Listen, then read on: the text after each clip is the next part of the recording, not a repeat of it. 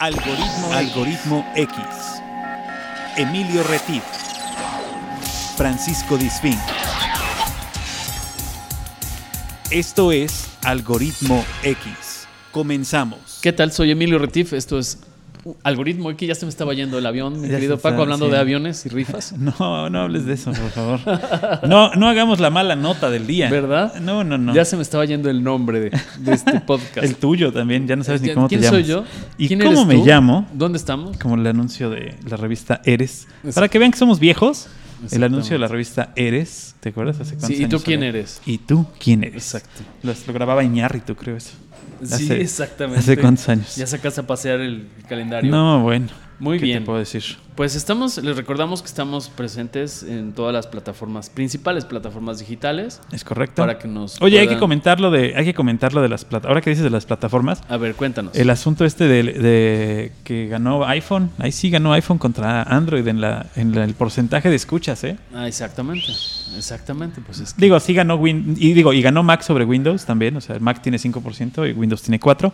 La mayoría de nuestros usuarios nos escuchan a través de la red Así y es. los demás a través de eh, otras plataformas que en este caso otras plataformas la eh, eh, esta estadística sale, eh, por ejemplo, en otras plataformas se manejan las cosas que son como que tú escuches Spotify a través de tu coche. Claro. O que tú escuches Spotify a través de un iPod. Claro. Entonces no lo maneja dentro de las cinco, plat- cinco plataformas básicas que son el Android, el iPhone, el- la Mac, Windows y web. Exacto. ¿no?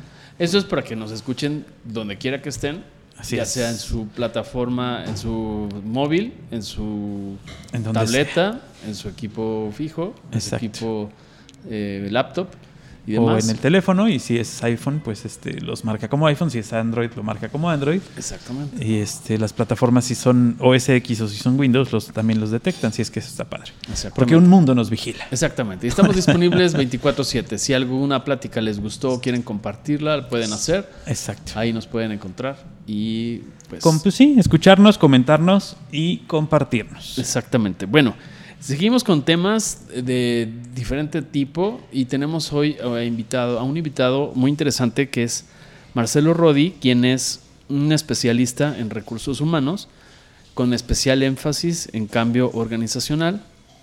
Y bueno, tiene una consultoría. Él se encuentra eh, físicamente en la Ciudad de México, aunque me imagino, Marcelo, ¿cómo estás? ¿Qué tal, Emilio? ¿Cómo estás? Bien, Gusto aquí. saludarte. Paco aquí está también presente, de Metiche. Aquí estoy de metiche también, Marcelo. Y Paco, Paco, saludos. Me imagino, Marcelo, pregunta primera, es que tú estás en Ciudad de México, pero me imagino que como buen consultor te puedes desplazar a cualquier parte de México, a cualquier parte de donde sea requerido. Exactamente, sí. Y físicamente eh, estoy en Ciudad de México, pero pues bueno, realmente paso poco tiempo aquí, ¿no? Me muevo dependiendo de las necesidades de cada uno de los, de los clientes. Y entonces, pues sí, como dices, eh, todo el tiempo estoy en, en movimiento, viajando. Perfecto. Muy bien, pues el día de hoy te agradecemos este, que nos hayas aceptado la invitación para compartir un par de temas que uno yo ya le había escuchado, otro realmente no y me pareció igual de interesante. Es inteligencia emocional y la inteligencia colaborativa o de colaboración. Exactamente, sí. Sí, la, la inteligencia, la inteligencia emocional, pues ya lleva un rato en, en los medios de los recursos humanos, ¿no? en, Ajá. en- cuando se habla de, de organizaciones y de y, y en escuelas también, pues se habla de, de inteligencia emocional. La inteligencia colaborativa no es tan conocida como, como dices y no lleva tanto tiempo. La inteligencia emocional se empezó a escuchar mucho con Daniel Goleman, no sé si, Así es. si lo Que ubiquen también- a, a sí. él, sí, en, en 1995 escribió precisamente un libro que se llama así, Inteligencia Emocional. Él es como el, el papá de todo este movimiento. Ok. Ok. Y más o menos para ir llevando a nuestros escuchas, a nuestros- las personas que nos siguen, por ejemplo, esto puede aplicar no nada más para la oficina, para el trabajo, sino para cualquier interacción humana, cualquier relación, a veces hasta con, con nosotros mismos. Marcelo, es pregunta este, en el sentido de que es todo lo que tenga que ver con la comunicación humana, sin importar el escenario donde, donde ésta se lleve a cabo, ¿no? Exactamente, se trata de entornos sociales, ¿no? Y esos ocurren en la oficina, en la familia, en la pareja, con uno mismo, por supuesto, ¿no? Este, la inteligencia emocional está, está presente en todos esos momentos. Cuando hablamos de comunicación humana, es importante hablar de inteligencia emocional, exactamente. Ok. Así es, porque muchas veces, bueno, yo, yo soy alguien que estudió comunicación, bueno, Paco también estudió comunicación. Así es. Eh, la parte que, que, poco se ve o poco se escucha es que la comunicación parte de la comunicación intrapersonal. Generalmente en algunas eh, materias de comunicación se habla de eh, emisor, mensaje, canal, receptor, y se piensa que el emisor es de dientes para afuera, ¿no? Todo lo que voy a decir, pero muchas veces es lo primero que nos decimos cuando nos levantamos, ¿no? Y cuando nos vemos al espejo, y que de ahí parte la comunicación intrapersonal, y desde ahí puede partir esa inteligencia emocional, Marcelo. Sí, exactamente. Eh, la inteligencia emocional parte, debe de partir de uno mismo, así como lo pones, de la comunicación intrapersonal y después la, eso nos lleva a la interpersonal, cómo nos comunicamos con, con los demás. Entonces, Emilio, como lo, como lo dices, la inteligencia emocional parte de uno mismo para entonces llevarla a una comunicación interpersonal, a una comunicación social. Y fíjate que, que también por eso mismo eh, estas inteligencias son relevantes hoy, relevantes en el momento social que estamos viviendo. Claro. Hay mucho enojo, hay mucha división, la gente eh, está en, búsqueda de, nuevos sentidos, Y eso nos lleva a, a tirar nuevos modelos, a buscar nuevos modelos de comunicación social. Te pregunto una cosa para continuar con, este tema. ¿Escuchaste el, discurso de Joaquín Phoenix cuando ganó el, Oscar? Sí. claro. ¿Sí? Sí, sí, sí. ¿Cuál, cuál para ti es, la idea central de ese, discurso? Pues eh, no con las palabras, no la idea literal, pero sí dijo algo que yo coincido con él en cuanto a que mucho de lo que pasa en el mundo es responsabilidad de todos y donde habla un poco de, lo que yo dije de la película. De hecho, eh, tenemos un, podcast que hablamos de ese tema. El podcast, sí, sí, sí. Donde pienso que la, el problema en la sociedad es que cuando se dan ese tipo de situaciones, personajes como el que él interpretó, parte de que todo, todo lo que está sucediendo en el entorno externo o sea, el, que orillamos a que las cosas pasen, a que se dé la criminalidad. O sea, la idea es esa, ¿no? Es lo que yo capté. Eh, eso me, pareció interesante. No sé si eh, estoy interpretando bien el mensaje de, Phoenix o a qué te refieres particularmente. Sí, de, cómo, cómo nos estamos separando del, del entorno de que pensamos que somos el centro del universo, que, somos, que somos erróneamente, exactamente, que somos eh, lo más importante que existe y que todo lo que ocurre debe de girar a nuestro alrededor. Y él habla de esta de esta nueva corriente que está despertando, que es de colaborar precisamente, del respeto hacia el medio ambiente, del respeto hacia el, hacia el otro, y habla de trabajar en conjunto para lograr algo mejor para todos. Esa es inteligencia emocional que nos lleva a la inteligencia colaborativa. Así es, que son como primas, primos hermanos, ¿no? Exactamente, van, van de la mano, no existe una sin, la otra. La, inteligencia emocional intentando definirla, sería la capacidad, nuestra capacidad, capacidad consciente de reconocer una emoción, Ajá. de detener esa emoción, De encaminarla. elegir. Ya que detuve, ya, re- ya, ya que reconocí esa emoción, entonces elijo si quiero continuar con ese curso de acción que me lleva la, la emoción o puedo modificarla, puedo elegir diferente. Claro. Esa es la inteligencia emocional. O sea, vamos en el tráfico, ¿no? una persona se nos cierra, le tocamos Sí. el claxon, le decimos de, de groserías. Ta, ta, ta, ta, ta. Exactamente eso. hubo, un dis- hubo un disparador Sí. que me hizo reaccionar Reacción. de una, de un, no, que disparó en mí una, una emoción de, de enojo y entonces actúo en consecuencia Claro. y entonces se puede bajar él, me puede golpear, etcétera, etcétera.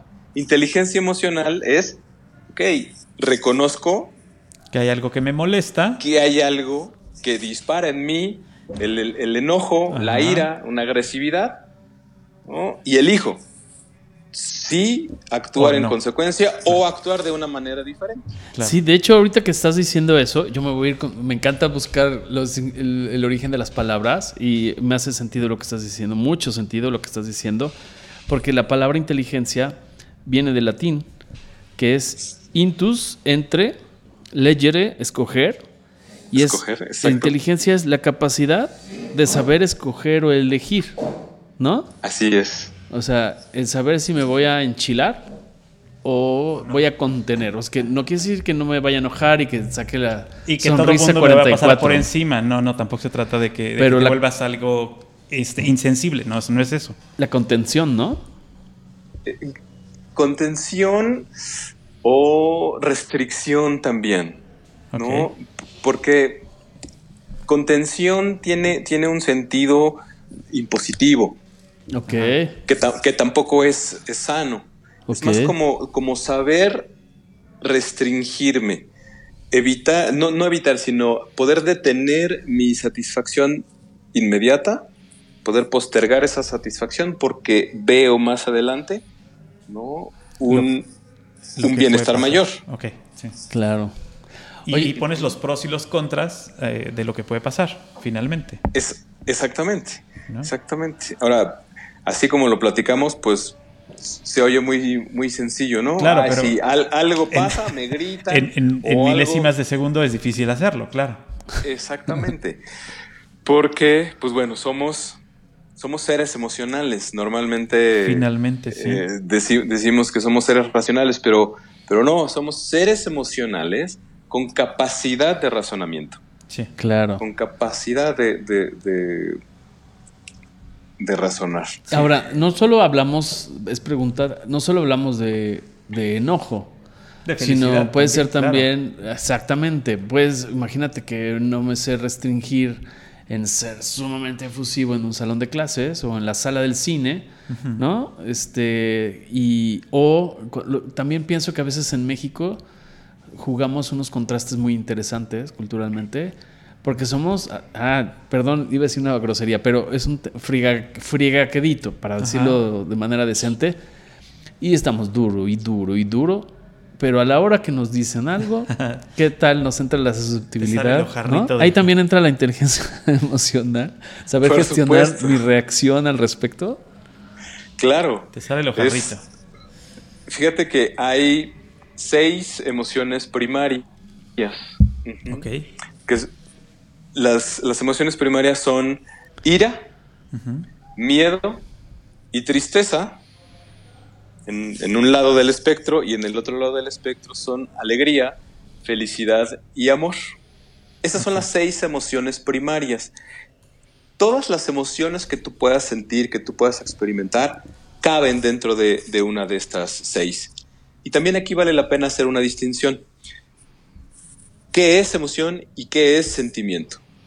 Mm. Emoción, emoción es un indicador de cómo se encuentra el, el entorno. El entorno actúa sobre mí, yo actúo sobre mi entorno. La emoción es un indicador de cómo se encuentra ese entorno. Y es física la, la emoción, se siente en el cuerpo. O sea, es cuando te, te enojas, cuando nos enojamos o me enojo y siento que empiezo a sudar, ¿no? ¿Es esa Exactamente. esa piel de gallina que Ese- sientes cuando te espantas, por ejemplo. O, o el, el- el est- en el estómago, ¿no? Este, Exactamente, exactamente. Fíjate, la- la- el miedo se siente en el estómago, Ajá. La ira se siente en, en las extremidades, se siente en el, en el cuello. Ok, La, la tristeza se siente en el pecho. Ujú. Ok. Igual, alegría, felicidad y, y amor. El amor se siente en el, en el estómago, no, no se siente en, en el corazón. Sí, sí. Exactamente, se siente más abajo, ¿no? En, en la boca del estómago. Ese es el, am- el- el amor. La, la felicidad igual se siente en, en extremidades, en, en cuello. Y la alegría en el pecho. Ok. Entonces, esas son emociones. Sentimientos son la interpretación de la emoción. Ok. Entonces, dentro de un contexto hay un disparador, que es un, e- un evento, una acción, estoy viviendo una experiencia que dispara una emoción. ¿Qué es la causa? Y yo, que es la causa, exactamente, y dentro de ese contexto y dentro de mi propio marco de experiencias, interpreto. Entonces, una experiencia que vivamos juntos, nosotros tres, para cada uno de nosotros va a representar algo Claro. diferente, porque Sí, tenemos marcos de experiencia, Diferentes. marcos eh, históricos diferentes, exactamente. Entonces, una sola experiencia y va a tener tres interpretaciones diferentes. Para mí, una película que veamos los tres, para mí va a ser muy emotiva y, y- y me van a dar ganas de llorar, va a conectar con esa parte de mí. Y para ustedes, a lo mejor, para uno es aburrida y para el otro le da mucha risa. Ajá. Sí, sí. Por-. Porque conectamos con nuestras experiencias, o sea, conectamos la emoción con nuestras experiencias anteriores. O sea, ese es sentimiento. Ese es el sentimiento, la interpretación De la de emoción la, e- de la emoción. ante una acción. Ok. Ok. Exactamente. O sea, esta reacción que ¿No? tiene tu cuerpo, digamos, la reacción que tiene tu cuerpo es la emoción y la reacción que tienes tú ante esa emoción es el sentimiento. ¿No? Exactamente. O sea, porque finalmente eh, es, es un proceso de esos tres pasos. Algo pasa, tú lo sientes, digo, tú lo, lo- lo percibes y después lo sientes. Ok. Exactamente. Por ahí. Exactamente. Y eso, Así esto es. pasa en cuestión de, de milésimas de segundo. Puede pasar, ¿no? Un rechinido Pasa en de milésimas, llanta. pas- sí, Claro. exact- Exactamente. Pasa en milésimas de, de segundo. Y también puede pasar de manera lenta, ¿no? De manera paulatina. Este, la emoción puede venir poco a poco. En un, por ejemplo, en un enamoramiento, el sentimiento puede venir mucho tiempo después. O sea, ese, llamado, eh, digo, estoy, es, es como a manera de pregunta, esta, eh, este amor a primera vista cuando conoces a alguien, que después de pensarlo mucho dices, pues es amor, pero tú la emoción la tuviste inmediata. Y el sentimiento pudo venir al otro día que por fin tu cerebro hizo clic. O sea, hasta que subió el agua al tinaco tuviste chance de ver qué era esa emoción, ¿no? Por ahí viene el Exacto, sentimiento exacto, sí. Digo, no Viene el no sentimiento. El, el sentimiento se, se puede construir. El amor se construye. Claro, claro. Sí, no. ¿no? Entonces, eh, sí, conozco a una persona, me parece atractiva, me gusta. Esa es la emoción, Siento, claro. al- hay una emoción Ajá. presente. ¿No? Y cuando se va transformando a lo largo de un periodo de tiempo, se va transformando y se refuerza es- esa misma emoción, Ajá. se convierte en amor, se construye Esta En- emoción, este sentimiento de amor. en el sentimiento de, de amor, exactamente. No estaba yo tan. No, no, no, está bien. Me sorprende que este, esta, esta cosa que es como una piedra hable de esas cosas. Sí. Sí, sí, es que yo, es que, es que es experiencia personal, por eso lo digo. Ok. Sí, y, y fíjate, es interesante, ahorita que mencionas, cuando se construyen los sentimientos a lo largo del, del tiempo, Ajá. ¿no? También son repetitivos, Sí. son, son repetitivos. Y ahí hay un, un gran riesgo, que yo le llamo que es cuando el cuerpo se vuelve mente. Eh, imagínense una persona que trabaja en, en oficina, de repente llega un compañero de trabajo y le dice, oye, el reporte que entregaste ayer estaba mal hecho y este, ya le dije, ya te acusé con el jefe, tal y tal y tal. Ok. Ese es un disparador. O sea, esa, esa comunicación dispara La en, emoción. en esa persona la emoción de, puede ser frustración, enojo, tristeza, pueden ser muchas, muchas Claro. emociones, ¿no? Vamos a quedarnos con el enojo. Se enoja porque este compañero de trabajo lo acusó Con el con jefe, el jefe, ¿no? Bueno, y ya, en la noche llega a su casa, se está preparando de cenar y se acuerda. Este "Chin, es que le hubiera contestado tal Ajá, cosa, exacto. hubiera hecho tal otra. Sí. Y ya pasa un día, pasa dos y se acuerda. Ay, es que cómo me hizo enojar este cuate hace dos días. En ese momento, ya pasaron dos días, pero en ese momento que se está acordando, él está volviendo a vivir la emoción. La emoción. ujú. Físicamente hay cambios en, en- en él, o sea, su cuerpo se modifica químicamente para Sí, sí. responder a esa emoción. Claro. ¿no? Pasa una semana, dos semanas y se entera que va a haber una junta.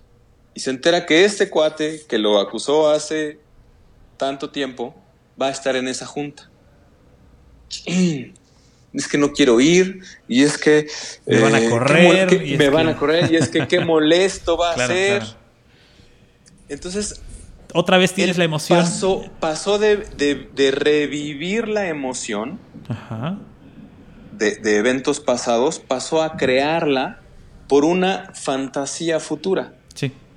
Claro. Se está imaginando que algo va a pasar. No ha ocurrido, pero Ni- algo va ni a pasar. sabes si va a pasar, pero ya lo estás. no sabe, ya lo estás no sintiendo. sabe claro. si va a pasar, pero ya lo está sintiendo. Ok.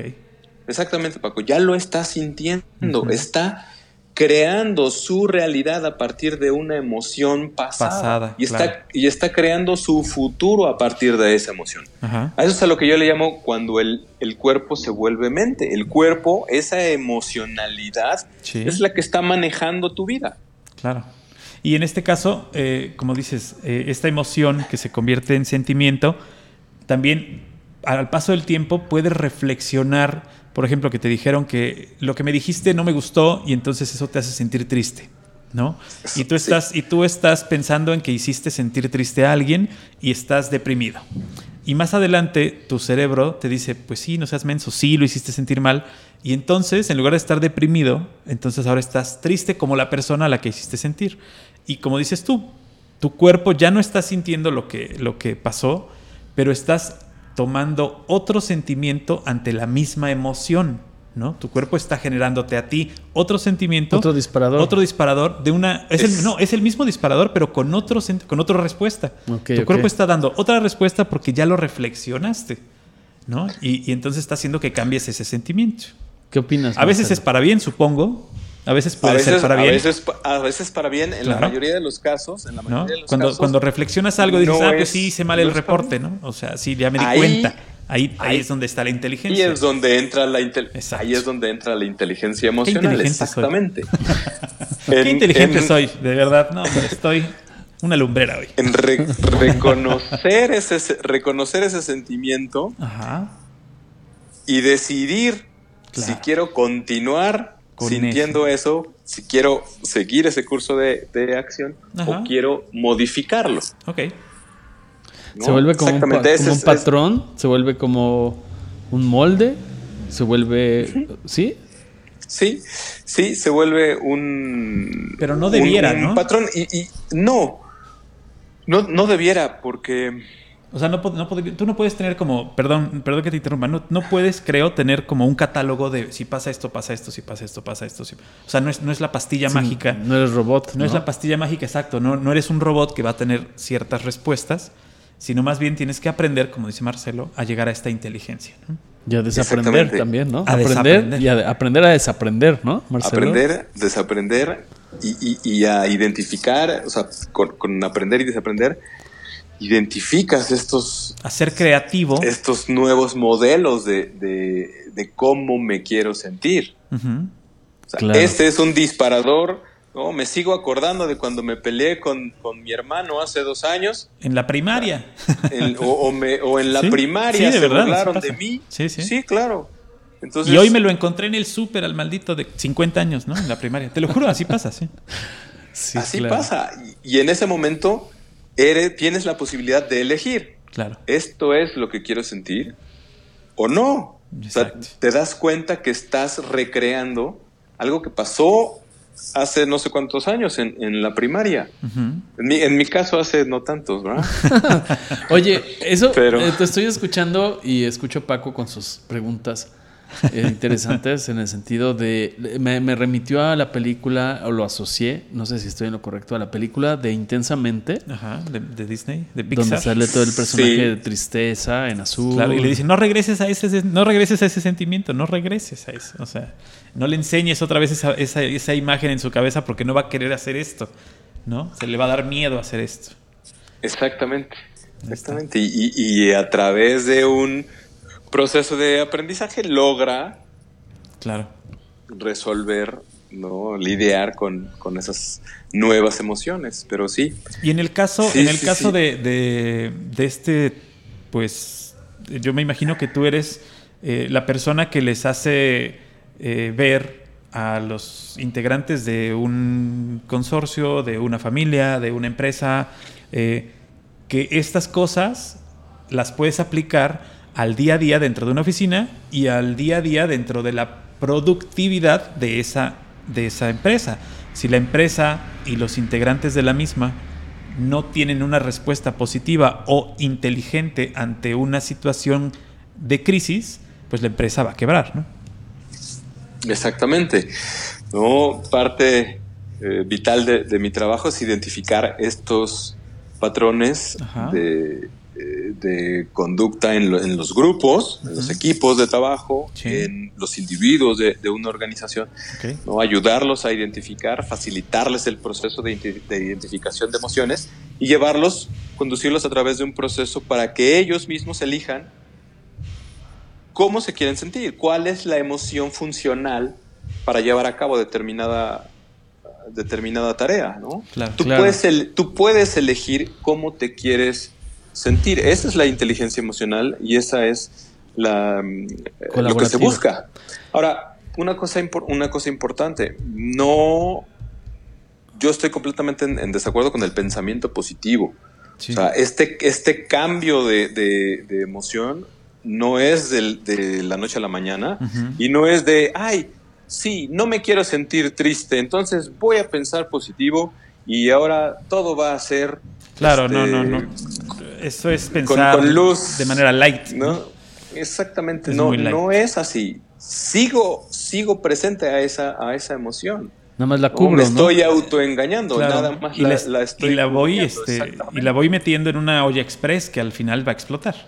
y al final explota. Entonces, claro. imagínate, imagínate en un equipo de, de trabajo, Claro. digo, si eso pasa en familias, pero también hablando de, de Hasta en las mejores organizaciones. familias, Marcelo. Sí, y además eso es antiquísimo el tema de, de- de Aristóteles. Él decía, en otras palabras, eh, no, no, es- no voy a citar textual, pero es eh, no es malo enojarse.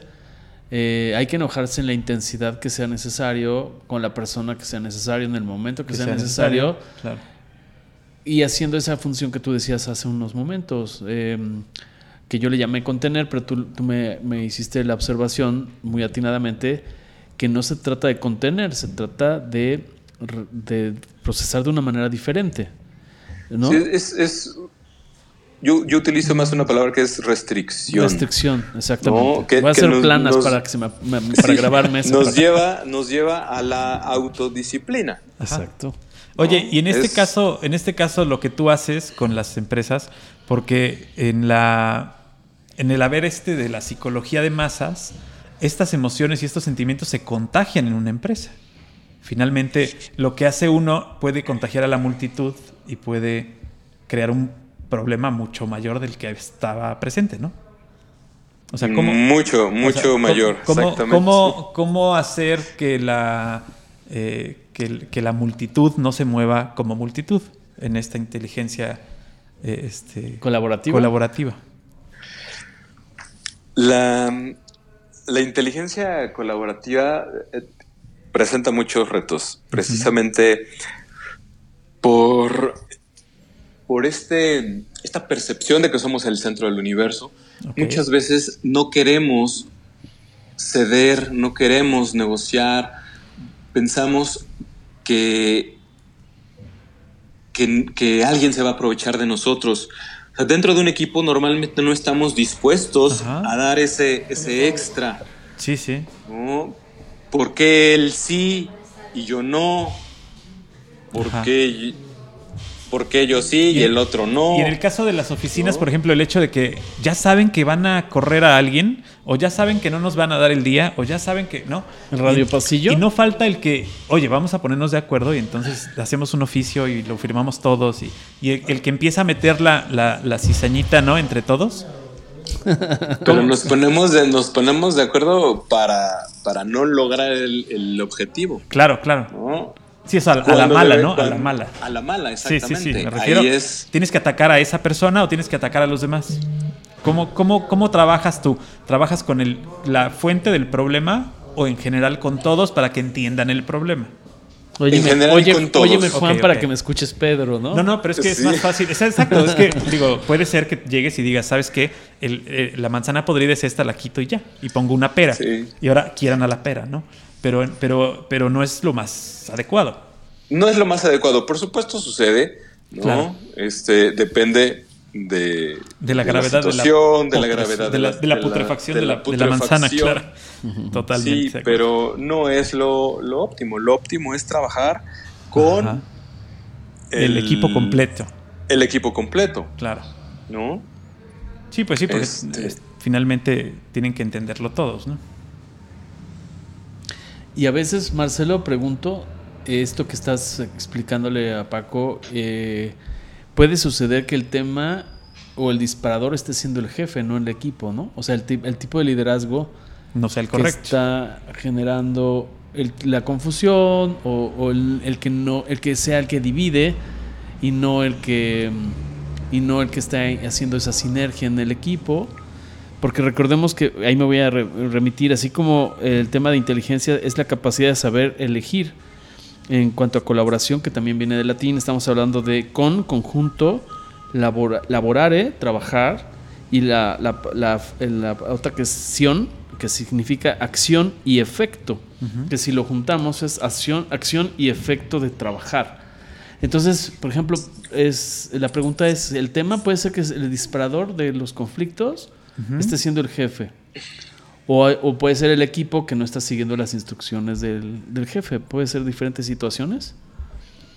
Pueden ser diferentes situaciones, eh, siempre ante, ante una brecha de desempeño de, algún equipo, pues bueno, se hace una revisión de qué es lo que está pasando, una detección de, necesidades, y pueden ser muchos casos por, lo general es una sola persona, como, como ambos lo dicen.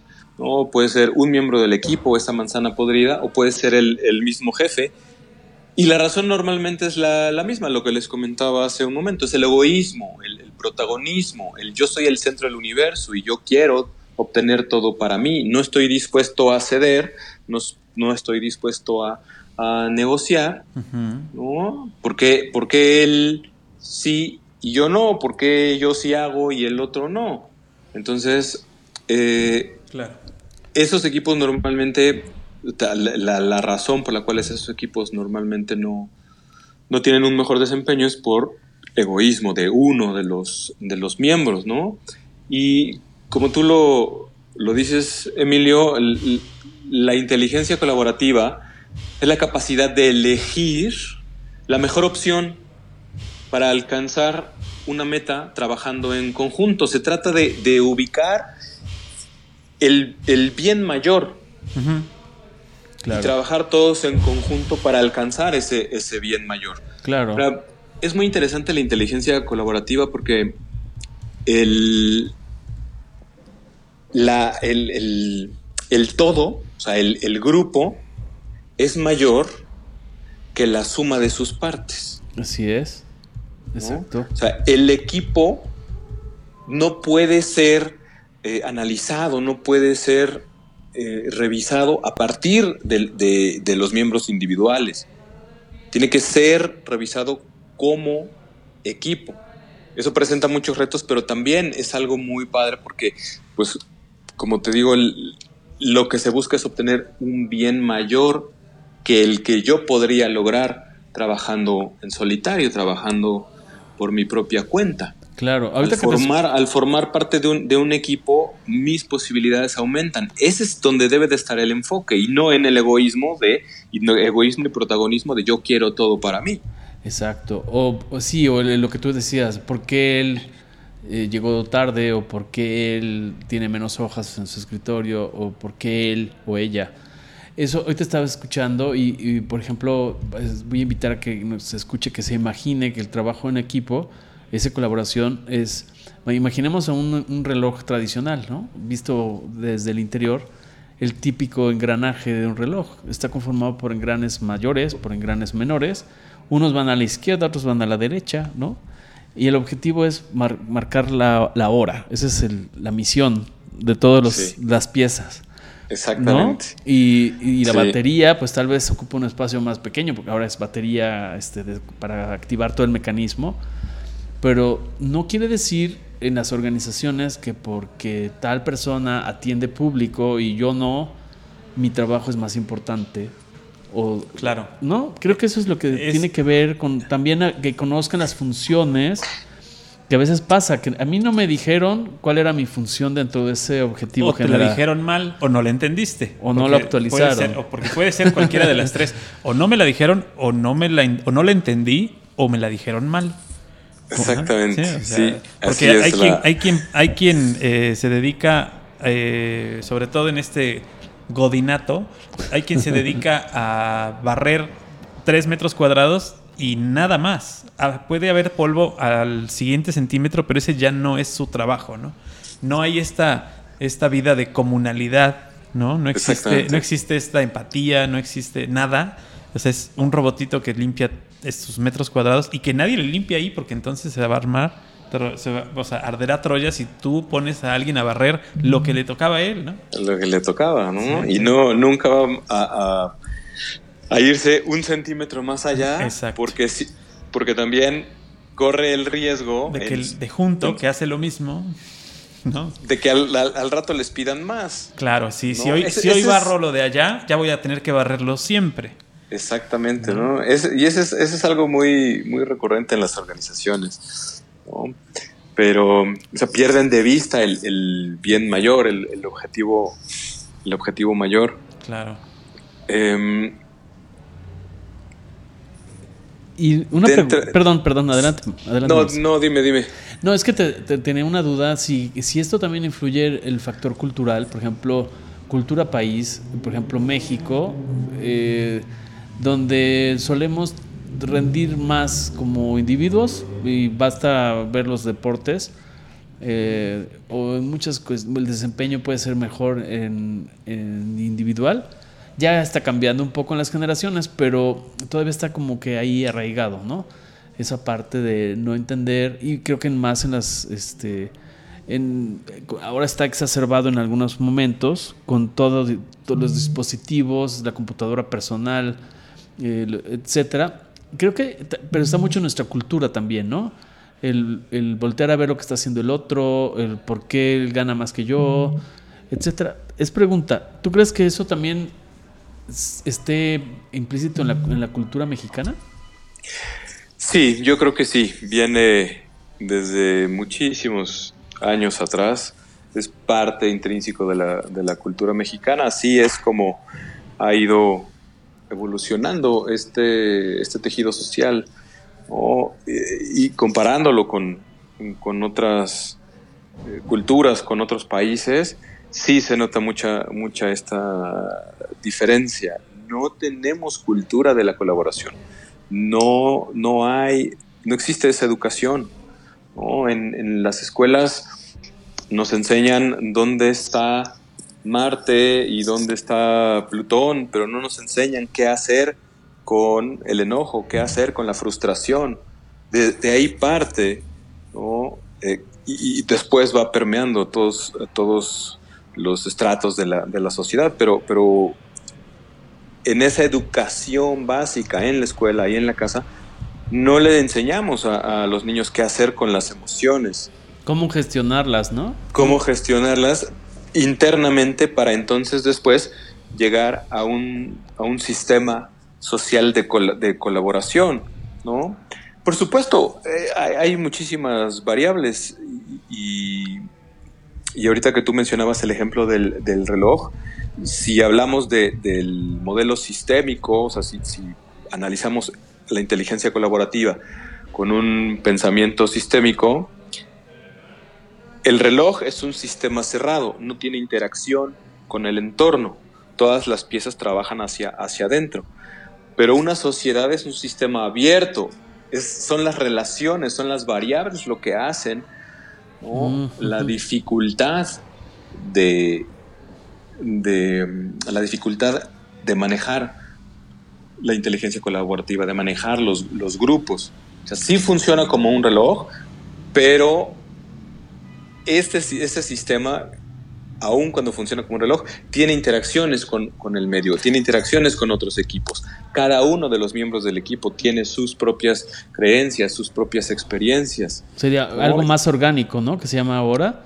Es como, por ejemplo, en lugar de que sea un reloj que es cerrado, que está encapsulado y colgado en la pared, por ejemplo, una planta, un, un árbol que da manzanas y que es el smog y el perro que se orina ahí encima de, de, digo para ser muy gráfico no de todo lo que el, el, entorno lo que puede pasar no todo, exactamente todas las variables no inimaginables que pueden que pueden ocurrir al, dentro de un grupo dentro de un, de un equipo y, y fuera las, las, interacciones con los demás miembros del equipo con los demás miembros de la, de la organización no todas esas variables eh, influyen uh -huh. en cómo se comporta el equipo y en eh, el, el, desempeño. Entonces, de ahí la importancia de la inteligencia colaborativa. Ser capaces, ser capaces de determinar ¿no? qué es lo que debe de aportar cada uno para lograr el bien mayor, para lograr ese objetivo en común que se tiene. Claro. ¿no? Sí, que... y, ahí, y ahí es responsabilidad del mismo equipo traer claridad, porque también hablábamos de, de, de, que no se comunica correctamente las funciones del equipo. O sea, es, es, responsabilidad del equipo tener claridad en sus funciones, ¿no? Para, y, y que tengan claro ese, ese eh, objetivo final, para que todo el trabajo que hagan sea encaminado al logro. Exacto. No al el saber no a dónde, va, a dónde van, ¿no? personal. A dónde vamos a llegar, pero también van a influir la serie de emociones conjuntas eh, entre el equipo, porque puedo tener claridad, pero si esa gestión emocional, ya sea por individuos o por grupitos, porque también está el grupito A y el grupito B, que tal vez, ¿no? Sí, este, claro. Se da en todos lados. Y puedo tener la claridad perfecta en el número, en las métricas, en los tiempos, en los qué es, cómo, cuándo, dónde, pero eh, esa parte, la, la, rabieta o la adrenalina o toda esa Exacto. parte, ¿no? Sí, sí, sí, sí. Por eso, por eso hablamos primero de inteligencia emocional, o sea, a nivel personal, para Ajá. luego poder hablar de inteligencia colaborativa. O sea, un equipo un equipo de alto desempeño debe tener miembros, eh, individuos que sean inteligentes emocionalmente, inteligentes okay. emocionalmente, ¿no?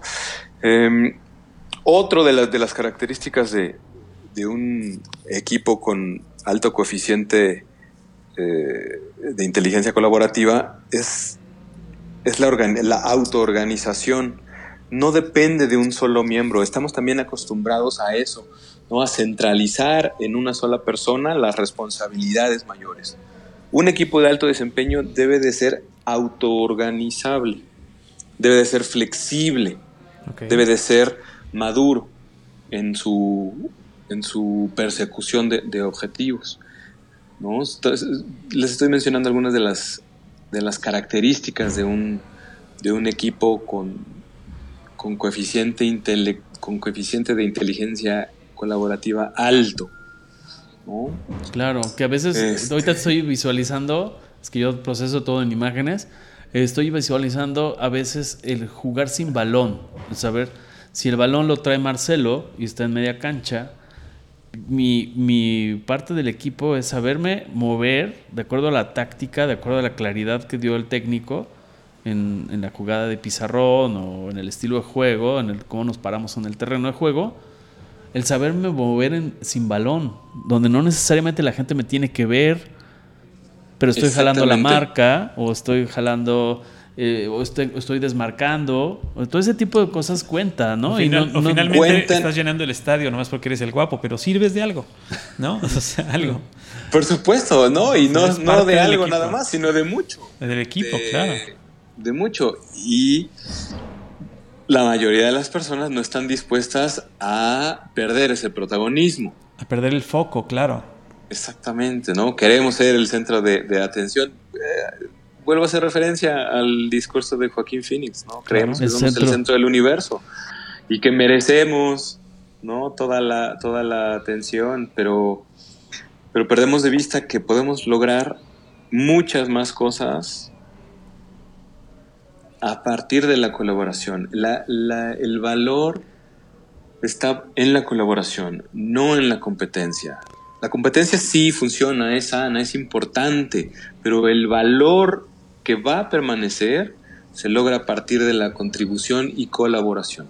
Había un autor, ahorita no recuerdo el nombre, pero decía algo que a mí me gustó mucho y lo asocio con lo que dices, es todos somos el centro, pero también somos la circunferencia. O sea, eh, no, no necesariamente hay veces que podemos estar al centro porque nos tocó conducir ese evento, esa presentación y están los ojos ahí puestos con, con Paco, con Marcelo, con quien sea pero tal vez también me tocó jugar atrás eh, para darle el botón de encendido a los focos y nadie me va a ver, pero soy parte de la circunferencia y es la mismo, es tan relevante Claro. como el que está hablando al micro, ¿no? Por supuesto. Y esa es un- otra de las características de, un equipo con inteligencia colaborativa, la flexibilidad. Una es la autoorganización. No necesitan a un líder, no necesita centralizarse ¿no? en, en una sola persona la responsabilidad del logro, sino es responsabilidad del equipo, la autoorganización, el saber qué hace cada uno. Otra característica es la flexibilidad. A veces somos el centro, a veces somos circunferencia. Somos flexibles. El grupo es flexible, es adaptable a lo que está ocurriendo, ya sea una, una tarea, ¿no? este, en una oficina, ya sea una familia, este, un equipo deportivo. Cada uno desempeña diferentes papeles y tiene la flexibilidad de moverse Dentro de, del el equipo. ¿no? Otra de las características importantes de un, de un equipo así es la diversidad y la inclusión. Este es importantísimo, ¿no? Pensamos a, a- a lo mejor que, que la colaboración viene de, de pensamientos similares o de que todos estemos en el mismo canal Ajá. y es al contrario. Sí, sí. La diversidad es lo que enriquece el trabajo de un equipo con estas características. Diversidad y dentro de esa diversidad, inclusión. Que todos participen, que todos tengan el mismo, eh, la misma oportunidad de tener diferentes papeles dentro del, del equipo. Sí, sí. Claro, pero, pero yo pienso que no nada más es un tema de, como ahora se usa mucho, ¿no? Lo- Los diputados y las diputadas, porque son inclusivos. Y los y las mexicanas son inclusivos. Sí, no, sí, pero en la praxis eh, a veces no hay rampas este, para discapacitados, para los y las discapacitadas, y eso en la praxis no está siendo inclusivo, ¿no? Este, ese tipo de cosas sí pienso que a veces se queda como en, en letra muerta en las organizaciones o las misiones famosas que a veces me ha pasado que, no sé si a ti, que le preguntas al dueño o al director general, oye, ¿cuál es la misión de tu empresa? Ah, mira, ahí está en el Sí. póster, ahí está. Este, bueno, pero dímela, compártela. y no tiene la claridad. Entonces, pues cómo va a haber inclusión donde todos van a poder sumar si el propio líder, no, no sé, son muchos elementos que giran alrededor de este universo, ¿no? Marcelo.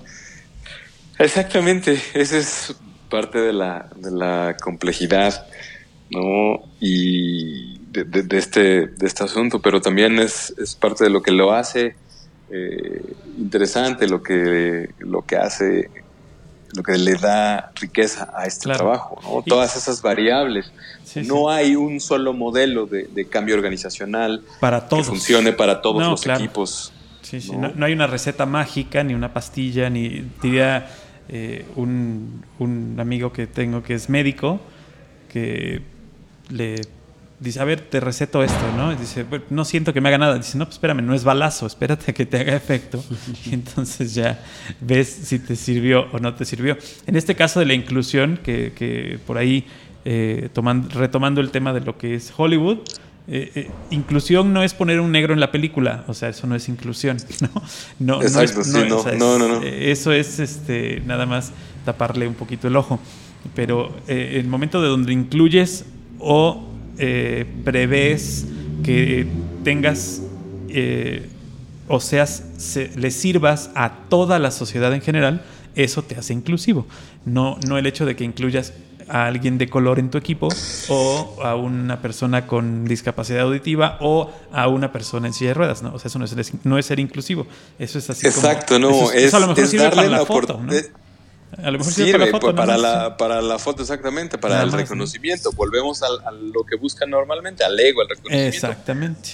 Para eso sirve, pero en realidad eh, sí, inclusión es en una película sería que, cada papel tenga oportunidad de tener un impacto, que tenga el mismo peso, que tengan una oportunidad de, de generar un, una empatía impacto, similar. una empatía en el, en el público. o, en un, e, en un equipo de fútbol, ¿no? Cuando ahorita mencionaban, este, me muevo sin pelota, traigo la marca, está teniendo un papel importante. Eso es inclusión.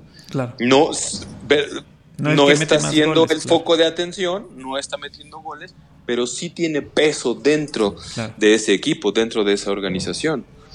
esa sería la, inclusión. En esta analogía, por ejemplo, el hecho de que todos, todos, los, todos los niños que juegan fútbol, todos tienen que meter un gol. Así es que váyansela pasando entre ustedes para que todos metan gol. No, espérame, a lo mejor lo tuyo no es meter goles. O sea, eso, eso, eso no es ser inclusivo, porque así hay muchos coaches, ¿no? Dice, a ver, ahora pásaselo al que no corre y, y cuídenlo todos para que pueda meter gol.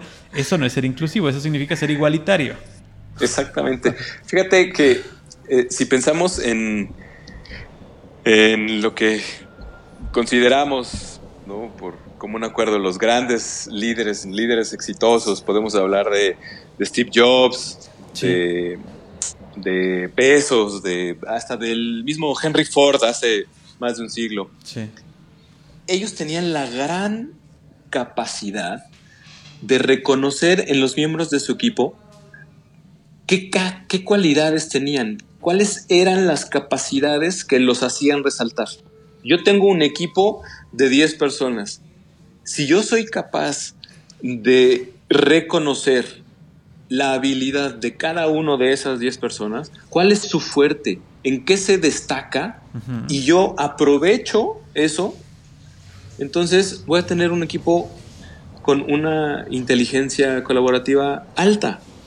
Y es lo que tú estás mencionando. El, el, coach de fútbol de, de, los niños debe de saber reconocer en cada uno de los niños cuál es el fuerte no significa, no, no es, no va a funcionar a la larga que, todos metan gol, no. No, claro. funciona que el coach reconozca las fortalezas de cada uno de los individuos de su equipo y que sepa entretejerlas para lograr el campeonato. Exacto. Claro.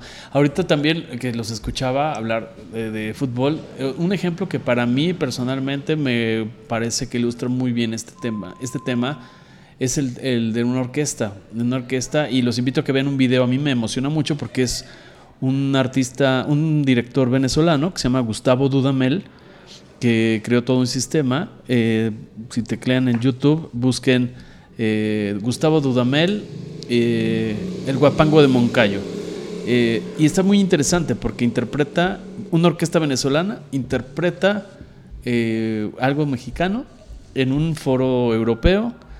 Es padrísimo, pero ¿a qué me refiero con este ejemplo? El tema de la música no es el primer violín o no es el propio director que está parado al centro con la batuta y que es aparentemente quien jala la marca y quien jala todas las atenciones. Eh, el silencio también cuenta en la música. O sea, no es mientras más notas y más fuerte toque eh, el acorde o la nota, como se diga, no soy músico, pero me encanta ver eso, porque es cuando, en esa parte, en ese video que van a ver, yo, yo cuando se los muestro a mis alumnos les digo, observen primero que ven, y después llegamos a las conclusiones. Y hemos coincidido con todos los grupos en que esa colaboración de la que hablamos, ese, ese músico, esa música que no está tocando en ese momento, porque así lo amerita la partitura, le ayuda al de junto a pasar su partitura, su hoja de partitura con humildad, que también eso cuenta, ¿no, Marcelo? La humildad. Por supuesto, por supuesto.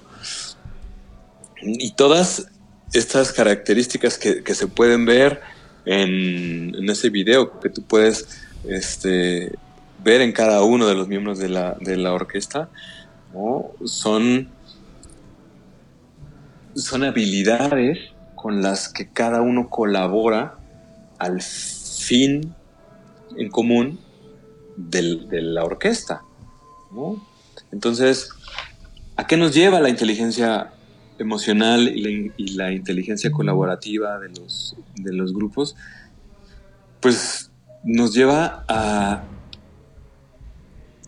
podemos decirlo así, a la, felicidad, a, un bienestar, porque al, contribuir estoy explotando mis habilidades, mis fortalezas y las estoy poniendo en la mesa, estoy ayudando a pasar una página, estoy tocando el, solo de violín, estoy metiendo el gol o estoy moviendo la marca. Cada, cada papel tiene un, debe, debería de tener, ese es el, chiste, debería de tener el mismo peso.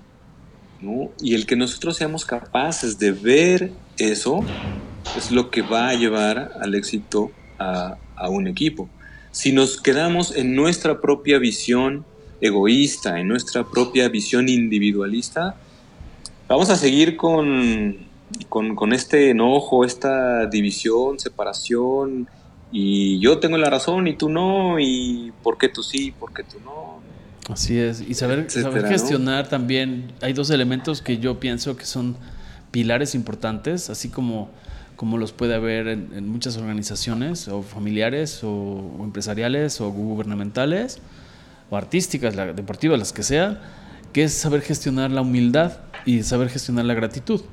Eh, el saber agradecer cuando alguien te ayuda y cuando alguien te saca adelante de un apuro, eso es importante también saberlo gestionar, pienso que es parte, de, no sé qué parte de la inteligencia, si es inteligencia emocional o inteligencia colaborativa o en las dos, está como en una parte de las arterias, ¿no? Este, si no hay gratitud de la parte alta de la organización o la parte baja también, tener gratitud hacia una entidad que me da un empleo, que me da una oportunidad, como discapacitado, como profesional, como tercera edad, como cualquier característica, siempre tener presente la gratitud y, todos los días. Y también la generosidad.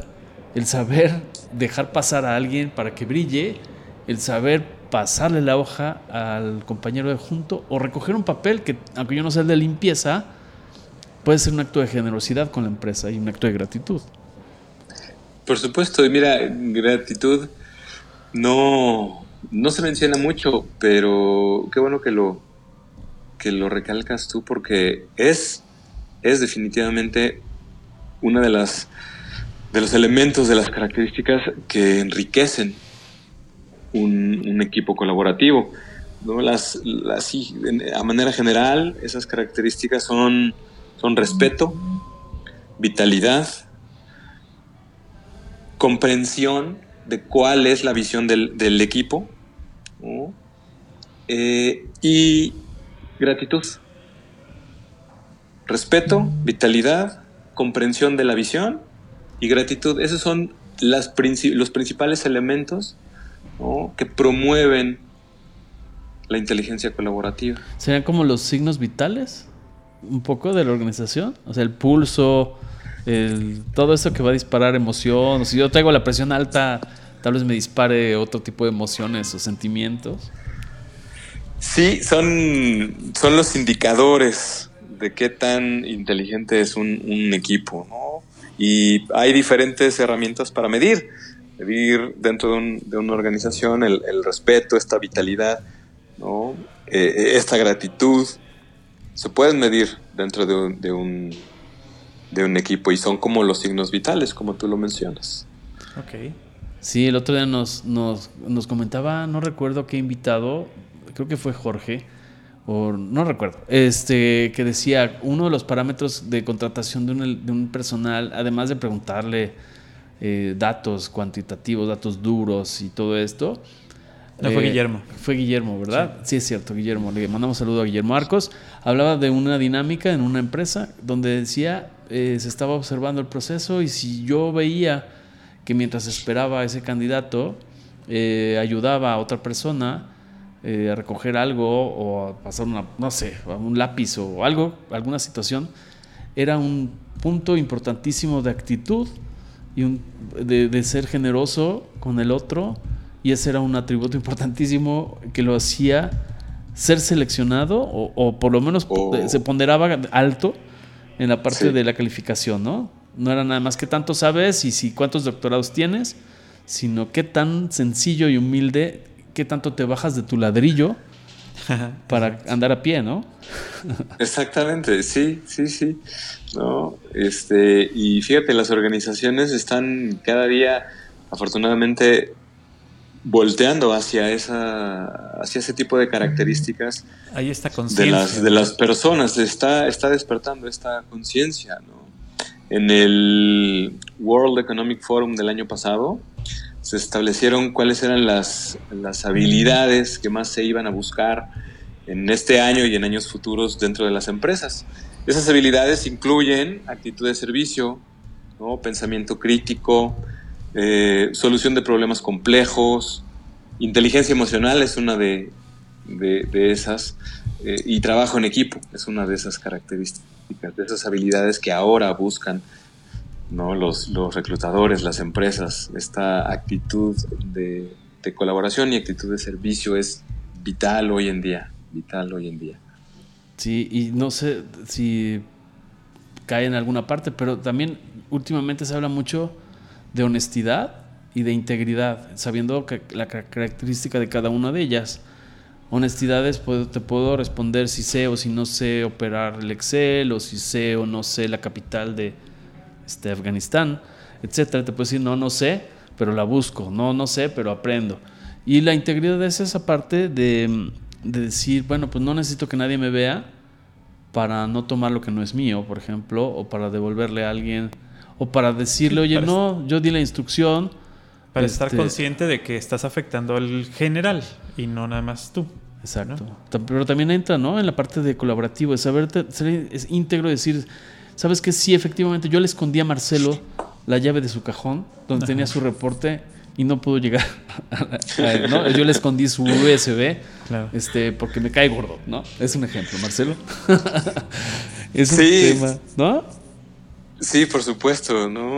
honestidad eh, integridad forman eh, unos de los, de los pilares de la inteligencia emocional. ¿no? Eh, la inteligencia emocional nos va a permitir reconocer si soy o no íntegro. Claro. Si soy o no honesto. Y entonces poder, puedo elegir, como lo mencionábamos al, principio, ¿no? No se trata de, cancelar una emoción, de esconderla, de, taparla. Se trata de identificarla, la, reconozco para entonces poder elegir algo diferente, algo funcional.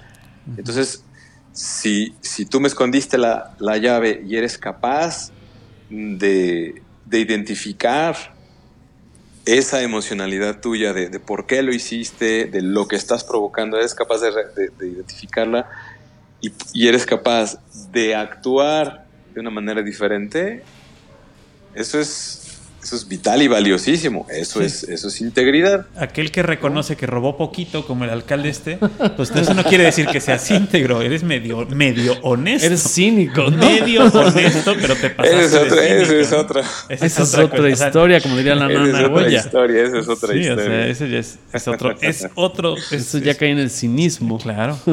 Es medio honesto, ¿no? Poco íntegro, pero medio honesto. está.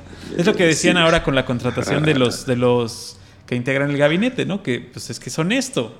Si no sabe hacer el trabajo, pero es honesto, ¿no? Pues espérame, eso no está bien tampoco, ¿no? O Exacto. sea, eh, no puedes llenar un hueco de un personal eh, poniendo a alguien que no roba. Pues no roba, pero no sabe hacer nada, pues también es lo mismo, está robando porque está cobrando por no hacer nada. es ¿no? deshonesto. Claro. Es Es paradójicamente deshonesto. Paradójicamente paradójica- deshonesto. sí. paradójicamente. Sí, eh, volvemos al, al punto de saber reconocer las habilidades y fortalezas de los, Claro. de los individuos de- del equipo que tú estás coordinando. Yo vine a aprender, No. dicen ahí, ¿no? Yo vine a aprender. Aquí vine Que a es una, es una de las habilidades también que se, que se buscan ahora. Claro.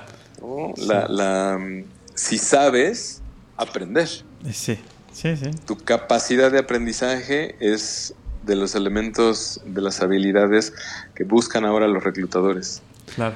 Oye, Marcelo, pero una pregunta, por ejemplo, en tu, capa- en tu gestión como una persona que, que maneja el cambio organizacional y que es un consultor, se puede trabajar, evidentemente lo óptimo es que se trabaje en equipo, en las organizaciones, pero también tú puedes trabajar con alguien en lo individual, es decir, oye, yo siento, yo me acabo de incorporar a un equipo que está totalmente eh, sincronizado, sinergizado, está, funciona como, bueno, no relojito porque ese está cerrado, pero en la parte orgánica, etcétera, es totalmente congruente, consistente, productivo. Y yo como que siento que no entro, ¿no? O sea, como cuando vas a entrar a, a brincar la cuerda este, y, no, y sientes que no entras. También alguien se puede acercar contigo y decir, ¿cómo le ayudas en lo individual a que se incorpore a esa dinámica de un equipo ya bien, bien armado? Por supuesto, por supuesto. Mm, La, mm, la parte del, del, cambio, de la transformación, es igual aplicable a una organización y a una persona. Y tengo clientes particulares que ellos por su cuenta me buscan y me dicen, mira, eh, estoy en, en tal empresa y quiero lograr esto. O con mi familia quiero lograr esto otro. O a manera individual, tengo este objetivo, ¿cómo le hago? ¿No? ¿Cómo llego del punto A al punto B? Esos son personas particulares. También tengo como clientes a organizaciones y veo a, de manera individual a los miembros de, un equipo. O sea, dentro de una organización veo a cada uno de, las personas. Y también veo a equipos completos. Son como los tres, los tres niveles. Personas particulares que tienen proyectos personales o proyectos de, de trabajo. Personas dentro de un equipo, personas como individuos, ¿no? Aparte, y a los equipos completos. Son como los, los tres niveles. Claro, Entonces, porque, sí, porque me imagino que también en ese proceso o en ese horizonte de, de un equipo de trabajo que se va depurando, eh, se va gestionando, etcétera, etcétera, eh, alguno de los elementos puede estar pasado por un duelo, por un mal momento, por un problema familiar que no se sabe gestionar, este, o, está bajando su rendimiento, o su generosidad, o su gratitud hacia el equipo, etcétera. Y eso es ahí tú trabajas tanto en macro como en micro. Como el macro, como el micro, sí, como la parte organizacional y la parte personal, ¿no? Eh, hay muchísimas variables que tenemos que ir eh, deshilando, deshebrando.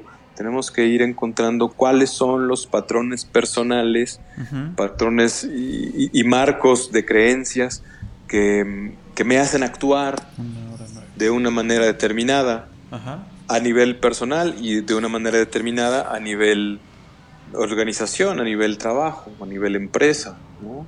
Ok. Entonces, Sí, todos esos aspectos se, revisan. Es un espectro muy, muy amplio y es parte de la satisfacción del, del, trabajo, ¿no? Poder atender tanto individuos como organizaciones. Y que también, pues, finalmente así te hace entenderlos mejor, ¿no? Y proponer este, situaciones o soluciones que mejorarán a todos, ¿no?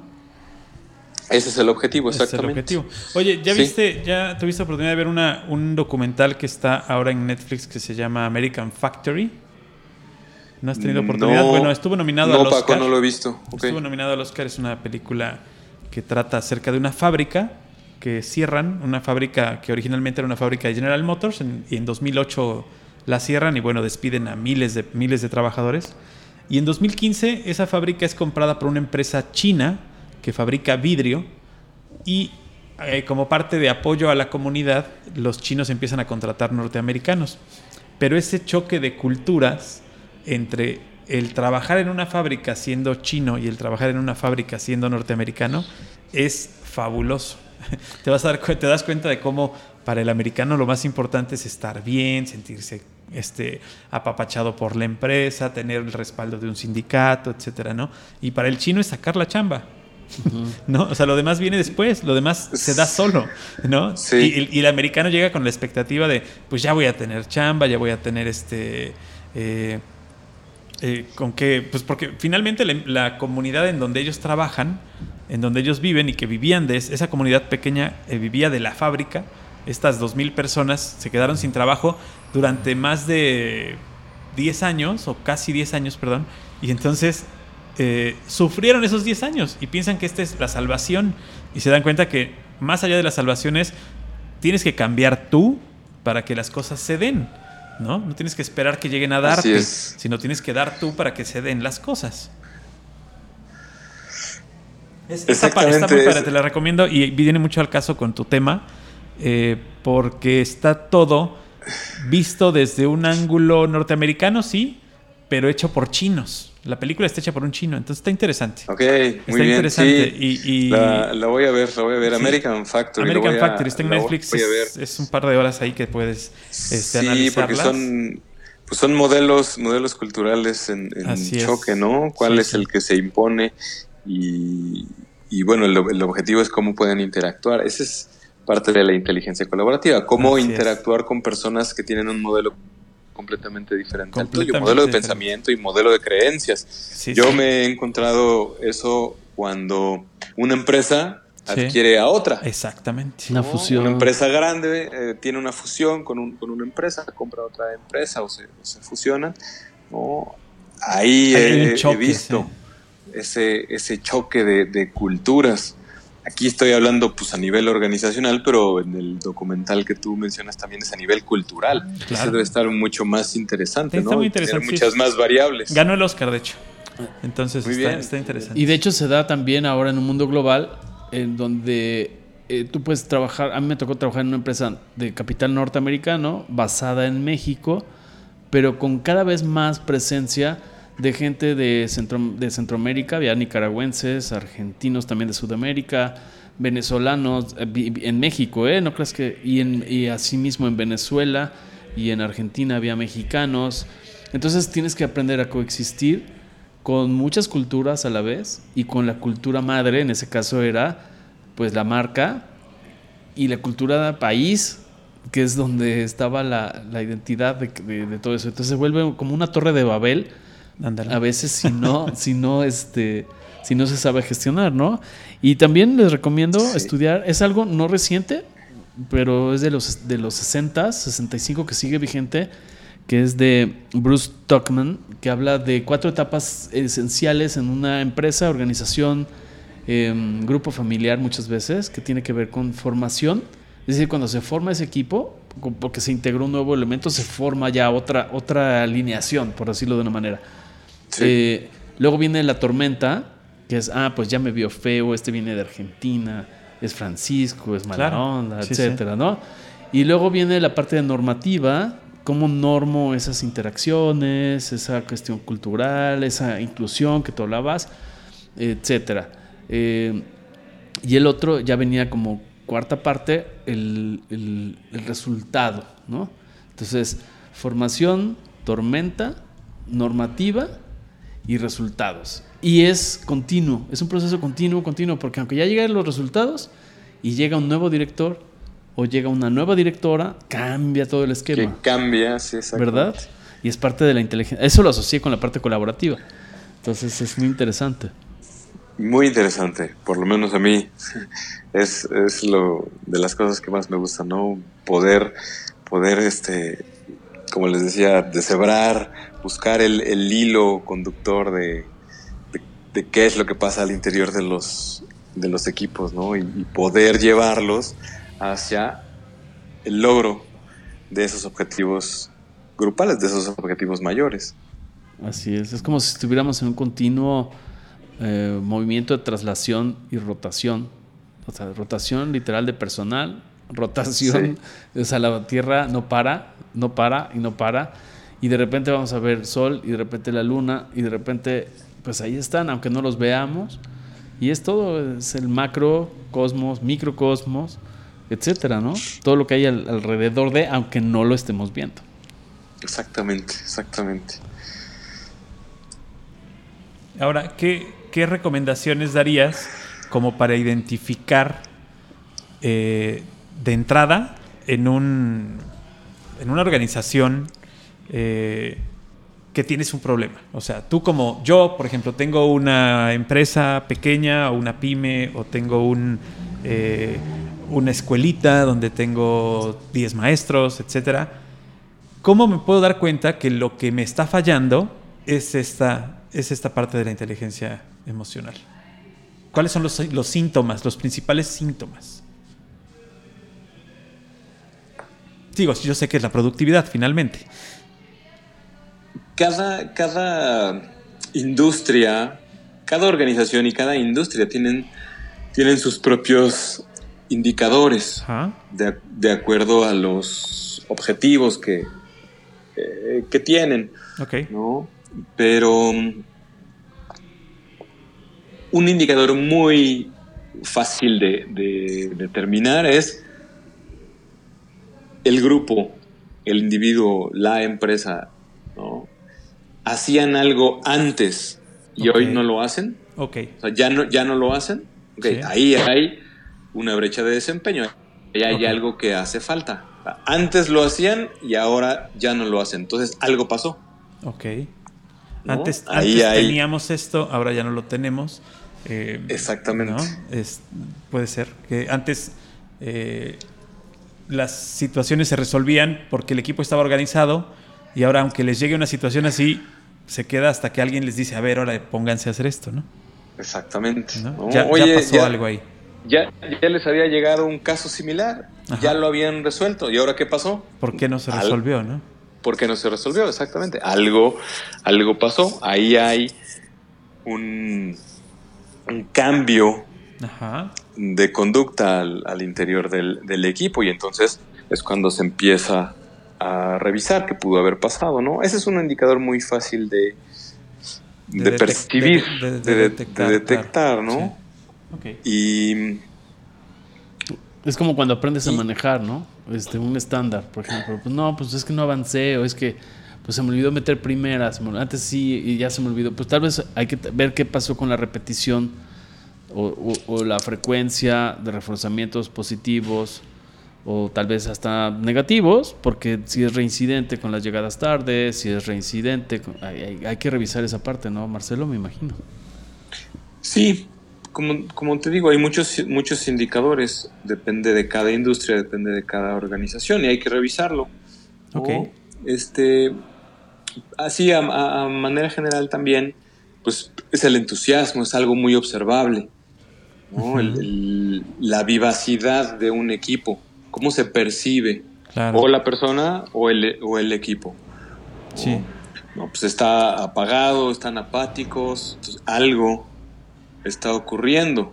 Claro. ¿no? Entonces hablamos de, de eh, vivacidad dentro del equipo, uh -huh. de que algo ya pasaba y ahora dejó de, de ocurrir. Y, vitalidad y también, que mandas, manejaste vi, hace rato, ¿no? Vitalidad, exactamente. Gracias. Y, y un indicador, aunque es un poco difícil de, medir, pero sí se puede hacer bajo ciertos parámetros, parámetros. Es el indicador de la felicidad. Y es un indicador muy interesante de medir, ¿no? El, que lo conocemos también como ambiente laboral, ¿no? Pero es el indicador de la, de la felicidad. Y es algo que se puede, que se puede medir. la felicidad la podemos definir como, como un bienestar subjetivo percibido. Eso es la felicidad y me da una calidad de vida a nivel personal y a nivel empresa. ¿Cuál es la calidad de vida que está teniendo una persona? ¿Cuál es la calidad de trabajo que está teniendo una persona? Eso se puede determinar bajo ciertos parámetros que, se miden. Yo espero esto de ti y tú estás actuando aquí, entonces hay una brecha. Mientras más pequeña, pues mayor bienestar. O sea, yo espero esto de ti y tú lo estás logrando, entonces todos estamos felices. Si yo te estoy pidiendo esto, si este es el objetivo y tú estás muy abajo. Dentro de la, de la escala estás muy abajo, la brecha es mucho mayor, entonces no hay logro de objetivos, no, no estamos contentos ni tú ni yo. Claro, pero no es, no es porque el líder salga todas las mañanas a decir tres veces, el pueblo está feliz, feliz, feliz. ¿no? no, se da por ahí. No se da por ahí. No, no, es así. O sea, porque ese es no por ahí. Una cosa es el deseo y otra es la realidad. Claro. Y, creo que como, como empresa o como organización, pues debes tener un rango de dinamismo en donde tú les digas, la meta es esta, podemos hacer más, podemos hacer menos, pero tenemos que tener este, eh, esta flexibilidad y no ser este, siempre tan rectos, ¿no? Me recordó, me recordó al cartón de Kino de Mafalda, que está con la mamá y dice, todas las mañanas mandamos a mi padre a esa oficina y mira lo que nos regresa, ¿no? y regresa así todo. maltrecho, ¿no? El pobre padre. Sí, eh, Es buenísimo, ¿no? O sea, ¿qué pasa en ese lugar donde fuiste a trabajar que regresas tan abatido, ¿no? Exacto. Te dices que si regresas contento de trabajar, pues es que algo hiciste bien debería de ser al contrario. Claro, totalmente. O sea, que, que sea un, ambiente propicio para tus logros personales. Totalmente, sí. Y, y, la verdad es que eso también es a partir de la contribución. O sea, el, el, sentido de vida a partir de la contribución es el que te va a, mantener. Sí. No es el que te da esa, esa felicidad, esa percepción de bienestar, se da a partir de la contribución. Sí, sí, sí. Cuando soy capaz de contribuir a un proyecto más grande que yo. Sí. ¿no? Entonces, por ejemplo, en, eh, pensemos en, construir un barco. Sí. Hablamos de construir un barco. Si yo sé que los clavos que clavé en la madera de ese, de ese velero, ¿no? Mantienen el barco a flote. O sea, mi sentimiento de satisfacción es muy grande. Yo no construí el barco completo, yo nada más puse unos clavos. Pero si yo soy capaz, si soy, tengo la inteligencia emocional de, de ver que mi trabajo contribuyó al logro de, de la construcción de un, de un, barco, pues ahí está mi, sentido de bienestar. Claro. Yo solo no puedo construir un barco. Reconocerlo, ¿no? Pero sé capaz, soy, capaz de reconocer claro. mi trabajo y el trabajo de los demás en, la, en el logro claro. mayor. Sí, sí, totalmente.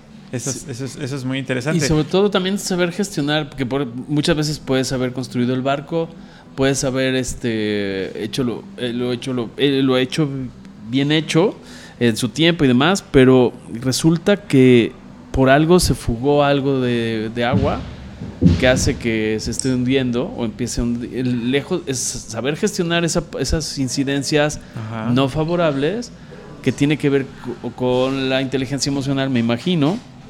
¿no? Saber sacar el agua y decir, órale, pues, pues, qué bueno que eres el ingeniero que hizo padrísimo y te sacaste el premio Nobel de, de construcción de, construcción de barcos. este, pero resulta que se le metió agua, ¿no? sí, sí. Y entonces, pues hay que saber gestionar y hay que saber, ¿cómo se dice? Doblarse las mangas, sacar la cubetita y a darle, que es mole de olla, ¿no? Exacto. Y, y ese, ese, esa capacidad de reconocerlo es inteligencia emocional, Totalmente. ¿no? Soy, soy capaz de, de- de identificar qué es lo que está ocurriendo, cómo me estoy sintiendo y entonces actúo de una manera funcional. Sí. No, porque podría, en lugar de, de remangarme la, la camisa y ponerme a chambear y reconocer que Que algo pasó. está entrando mal, agua, claro. ¿no? Puedo dar la espalda o puedo regañar. O echarle la al culpa a alguien. grupo, o echarle la culpa A los anteriores. Fueron los de antes. Ah, al- sí. al- a los constructores anteriores. Yo no fui. No, Sí, fue- yo no fui. Fue, fueron- Todos fue el están- todos están en mi neoliberalismo. Fueron los fifís. Exacto. ¿no? Sí. Sí. y pasa. A mí, a mí ya me pasó una vez como, como parte de un equipo. Este. Y fue muy curioso porque se metió agua, literal, ahorita que se metió agua, alguien dejó abierta. Pero todo el mundo buscaba al culpable, ¿no? Exacto. Y todo el nadie mundo, secaba. Todo el mundo veía, ajá, todo el mundo secaba. veía. Sí. Y a veces tienes que ser ese detonador, decir, bueno, como cuántas horas necesitan como para seguir observando el agua, Claro. ¿no? Sí, o sea, sí. o qué están contando las moléculas o los átomos de hidrógeno. A mí, ¿Qué me pasa, a haciendo? mí me pasa mucho en la oficina que el bote de basura tiene ya caparazón de tanta basura, ya, ya se le sale, parece cono de helado. eh, y la gente le sigue poniendo cosas encima, pero con cuidado para que no se caigan, ¿no? Con toda la, la, este, la curiosidad del que juega Tetris o el que juega Jenga, Jenga. para que no se caigan las piezas, pero no es capaz de pasar ese bote al bote grande donde ya no hay basura y dejarlo limpio porque ese no es su trabajo. ¿no? No ese, es es, trabajo, ese es trabajo sí. del que recoge el bote. Sí. Y Y entonces- hoy no vino. No, exacto. Y de verdad, y comentarlo. Bueno, ¿a qué hora van a venir a sacar la basura? ¿No? Dices, pues párate y saca la basura tú. No, no, pasa, no te pasa absolutamente nada. No conozco No a nadie nada. que se le haya caído la mano por sacar la basura. Ahora también puede ser que él no sepa Sí. que, debe de que se debe de sacar la basura. Pero también es una característica de inteligencia emocional el reconocer que no sabes. Claro. ¿no? Pero- ok, está, o sea, hay una actividad, hay un modelo diferente que, es- que está emergiendo y reconozco que no tengo las claves de interpretación de esto que está sucediendo. Totalmente. Es válido, ¿no? No, pero si fuera un Es- billete de es- 500, ahí te puedo asegurar con que no existieran las claves que dijeran que lo puedes tomar o es tome uno, lo tomaría, ¿no? Sí, Puede ser. sí. Muy bien. Pues te Perfecto. agradecemos, te agradecemos mucho que hayas tomado este, este tiempo en tu Agenda. eh, agenda y nos hayas dado la oportunidad de platicar contigo, Marcelo. La verdad es que es muy eh, eh, nos aclara algunos puntos, nos deja otras dudas que seguramente podremos más adelante platicarlo o volverte a contactar. Pero también, así como nosotros te contactamos, nos gustaría que nos dijeras cómo te puede contactar alguien que escuche este programa y diga, oye, creo que mi empresa necesita de Marcelo. Y no, Eh, perdón, y no estamos hablando de Marcelo Ebrard, estamos No, hablando no, de. Marcelo Rodi. Sí, no. sí, por favor, por favor. Este, el, el correo es Ajá. la manera más fácil. Perfecto. ¿no? Es eh, M. Rodi, Ajá. Como el maguito Rodi para los que son ochenteros como yo. como el maguito Rodi. Quien, quien sepa quién es el maguito Rodi ya está viejo. Ya está viejo, exacto. sí. Pero, de la edad de pero sí, es M-R-O-D-I arroba sor- surfadomicilio.com. Ok. Sor es S-U-R-F, surf a domicilio.com. Todo seguido, surf a domicilio. ¿no? Ese es el, el nombre de la consultoría. Ok, Rodi va con I de Ignacio o I de Inglaterra, no con Y, porque ahora se usa mucho este, las Y por ahí, o la Y, que es lo correcto. Claro. O bien entrar a la página surfadomicilio.com y buscarte. Contacto. Así es. Muy bien. Así es. Ahí está, ahí está también la, la página. ¿no? Para que se pongan en, en contacto. Cualquier duda, estoy, estoy a la orden. Porque también no Eh, hacemos diferentes, diferentes cosas. Bueno, Claro. sí lo mencioné, ¿no? A nivel individual y a nivel Sí, sí. empresarial. O sea, ambas, sí, sí, sí. Ok. Eh, pues yo, yo les agradezco a, A ambos, de verdad, Emilio, Paco, esta labor que están haciendo está padrísima, está increíble, ¿no? los temas que, que están tocando. Y quiero decirles que ustedes son una organización altamente inteligente y colaborativa porque una de las características principales de la inteligencia colaborativa es la transmisión del conocimiento. Ok. Cuando una organización es capaz de construir, reservar conocimiento para entenderlo, comprenderlo y luego transmitirlo, Ujú. entonces es una organización altamente inteligente de manera colaborativa. Pues porque, porque tenemos invitados como tú, como los directores este huésped de esta, de esta, de este algoritmo X que nos vienen a enriquecer y aprendemos, ¿eh? Créeme que estamos aquí tomando nota y estamos aprendiendo todos los días de, de personas como tú. Y te lo aprecio, te aprecio tu tiempo. Y esperemos que próximamente podamos tener una segunda, tercera, cuarta charla. Cuando gusten, Emilio, Paco, por supuesto, estoy a sus órdenes. Perfecto. ¿No? Pues ahí está, ahí está el, el dato también de, de Marcelo Rodi, que en este caso pues nos habló de cosas bien interesantes y te agradezco de verdad otra vez y bueno, pues, te estaremos molestando más adelante para que, para que hablemos de otros temas. Ninguna, ninguna Ah. molestia. Por ahí, ¿no? por ahí es- algún tema que no sea de tu expertise, que eso estaría padrísimo. También. Algo que no sea y que nosotros seamos los que te lo compartamos, eso estaría padre. Sí, o- También, o, también, algo que por quieras, supuesto. No sé, can- hasta cantar si Claro, quieres, o hablar de Fórmula 1 o alguna afición que tengas, ¿no? Salirnos, por eso Salirnos somos un poco de la Algoritmo zona, X, claro. somos un conjunto de datos que ponemos a la mesa para compartir con otros y esa es la idea. No, no se trata de un tema X empresarial, tocamos temas empresariales, pero también personales, Emocionales, este, cómicos, divertidos, sí, mágicos hay unos muy divertidos, musicales. Totalmente. Padrísimo, padrísimo, ¿no? Con todo, con todo gusto. Perfecto. Y felicidades por el, por el, el podcast, por Algoritmo X, felicidades. Muchas Por gracias. lo que están haciendo. Muchas gracias. No me cuelgues, espérame tantito. Gracias por escucharnos. Gracias, Paco, Emilio. gracias. Nos escuchamos en la próxima. Gracias por aguantar a Paco. por aguantar a Emilio, sobre todo. Con sus- con- ya, ya su edad no es fácil pues, mantener Ya me toda tengo que ir a esta hora y dormir. media este, sin, sin su cocol. Pero bueno, nos escuchamos en la próxima. Hasta luego. Gracias. Algoritmo, Algoritmo X. Emilio Retif. Francisco Disfín.